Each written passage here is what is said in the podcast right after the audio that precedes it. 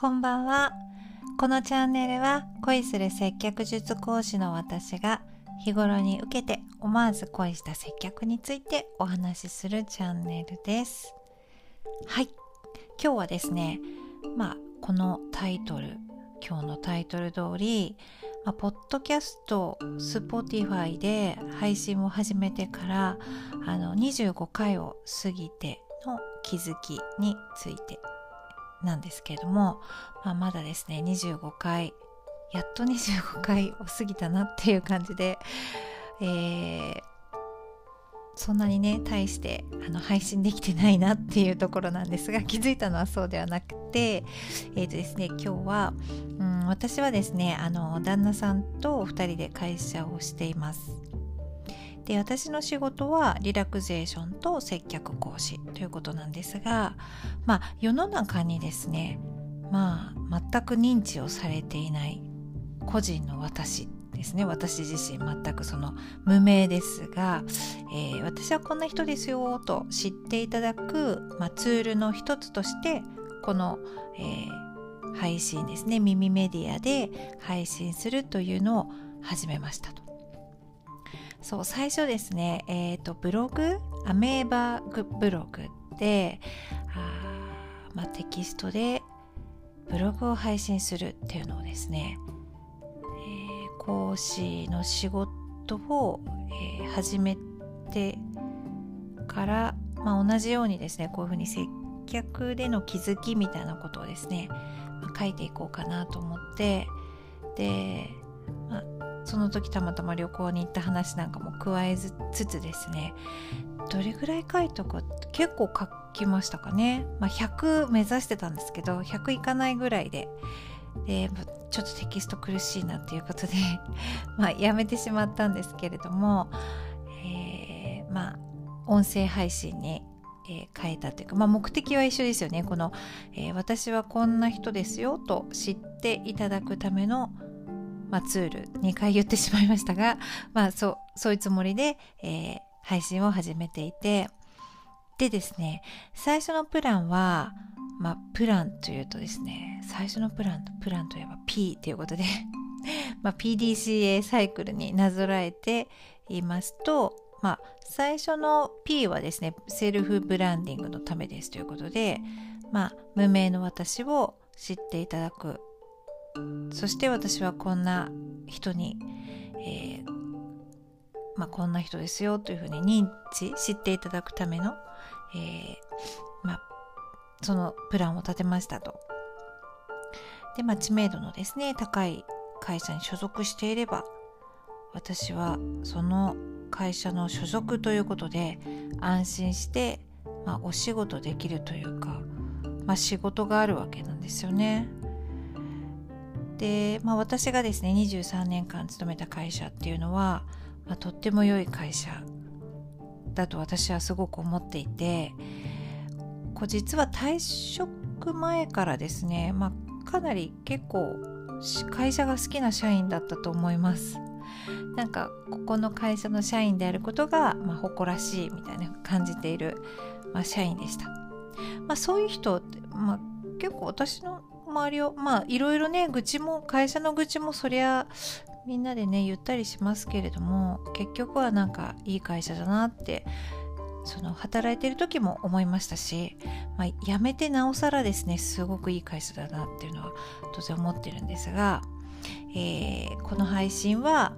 まあ、そういうセルフブランディングのそんな私のセルフブランディングのために、まあ、一つ行動として do ですね。行動として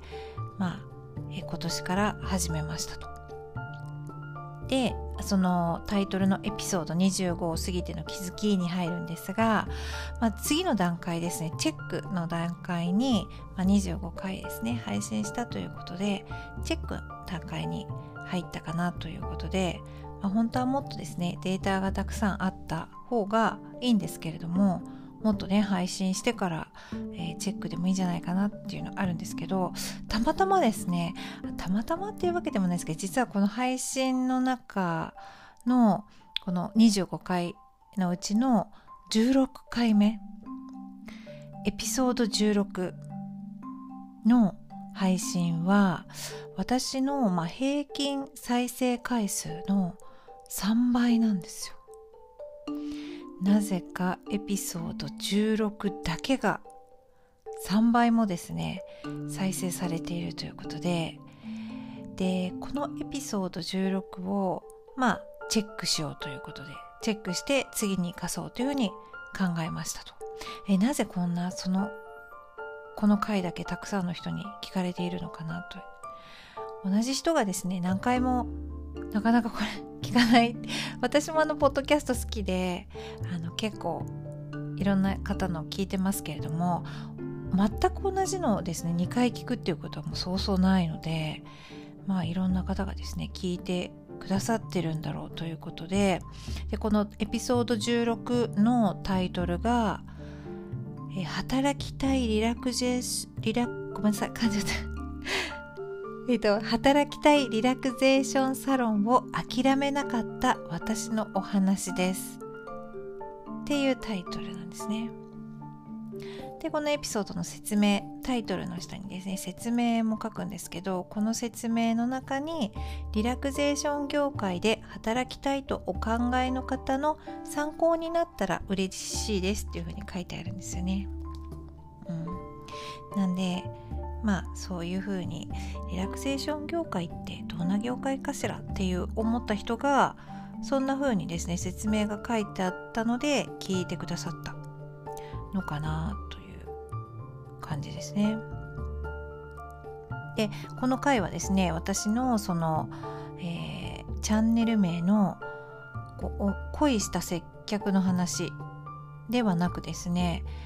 えー、最初冒頭は「あなたはリラクゼーション業界で働きたいと思ったことはありますか?」っていうですね「ありますか?」っていうご質問で始まってるんですけれども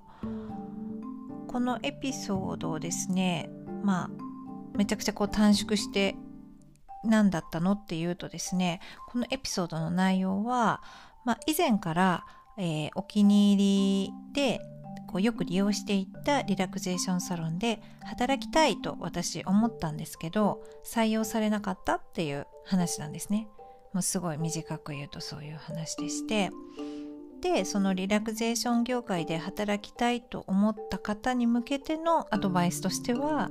まあ、勤務先選びの入り口はお気に入りのサロンからみたいなことを言っています。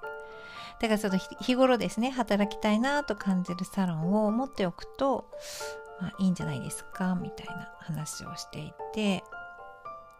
でまあエピソードこの話のなんかこうアドバイスではなくてその実際の話としてはですね、まあ、ここで働きたいという気持ちが、まあ、大大切ですよっていうのとそのために、えーまあ、ここで働きたいという気持ちをですねもうアピールするためにこう履歴書だけでは足りないと、えー、いうことで、えー、職務経歴書というのを作成しまあ、作成しましたと。初めてですね職務経歴書っていうのを書いたんですけどその職務経歴書のおかげで自分のスキルの棚卸しができてでそれがきっかけで自分の接客メソッドをまとめました。っていう感じですね。そのメソッドをもしかして必要な人がいるかもしれない。っていう、まあ、気づきのきっかけになったっていうことですね。まあ、結論不採用だったけど行動したら得るものは大きかったというお話です、まあ、リラクゼーション業界に興味があってまたはこう転職を考えている、まあ、そういう方が聞いてくれたかな。あ、まあ、聞いてくれていたのかなと。だからその再生回数があのいつものですね3倍ぐらいの方。3倍ぐらいの回数になってるのかなというですね仮説のもとリラクゼーション業界で働くこう私の、まあ、話がもし聞いてくださる方がいるんだったら、まあ、恋する接客のお話としていますがリラクゼーションもね接客ですので、まあ、このリラクゼーション業界で働く私のお話も混ぜながら配信していこうかなというふうに考えているところであります。そうチェックしたらここの一つだけですねこうずば抜けて聞かれていたのでその内容をもう一度改めて聞いてみてですね。そしてまあ改善改善って、まあ、改善というほどでもないんですけどそういう、うん、お話も、まあ、もし聞いてくださる方聞きたい方がいらっしゃるなら話していこうということでこのですね配信回数の結果から見てちょっとですねあの今日考えましたというそんな内容でした。今日今日の話はですね。そうなんですよね。もともとなんか接客全般について語りたいと考えていてでまあ販売以外にもですね接客っていろいろまあ病院の話とかもねしてるんですけど、まあ、いろんなあの接客対応まるっとまとめて、まあ、話したいなというふうに考えてたのでまあなんかここで改めてなんかリラクゼーション業界で働く私の話もしますとか、まあ、宣言するまでもないんですけどそんな自由にしてっていう話なんですけど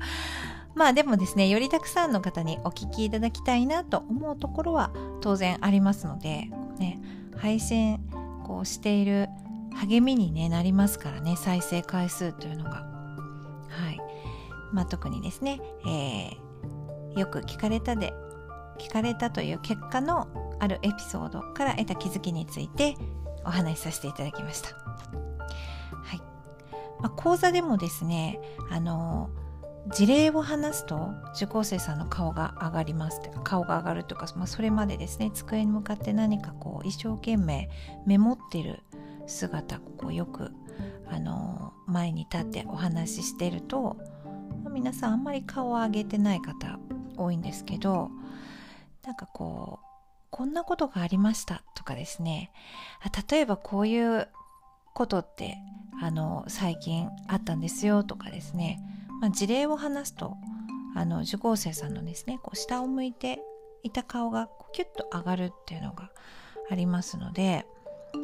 まあ、現場のお話とかですねお客様対応とかをお伝えして、まあ、さらにですね自分の気持ちとか意見なども話していきたいと思いました。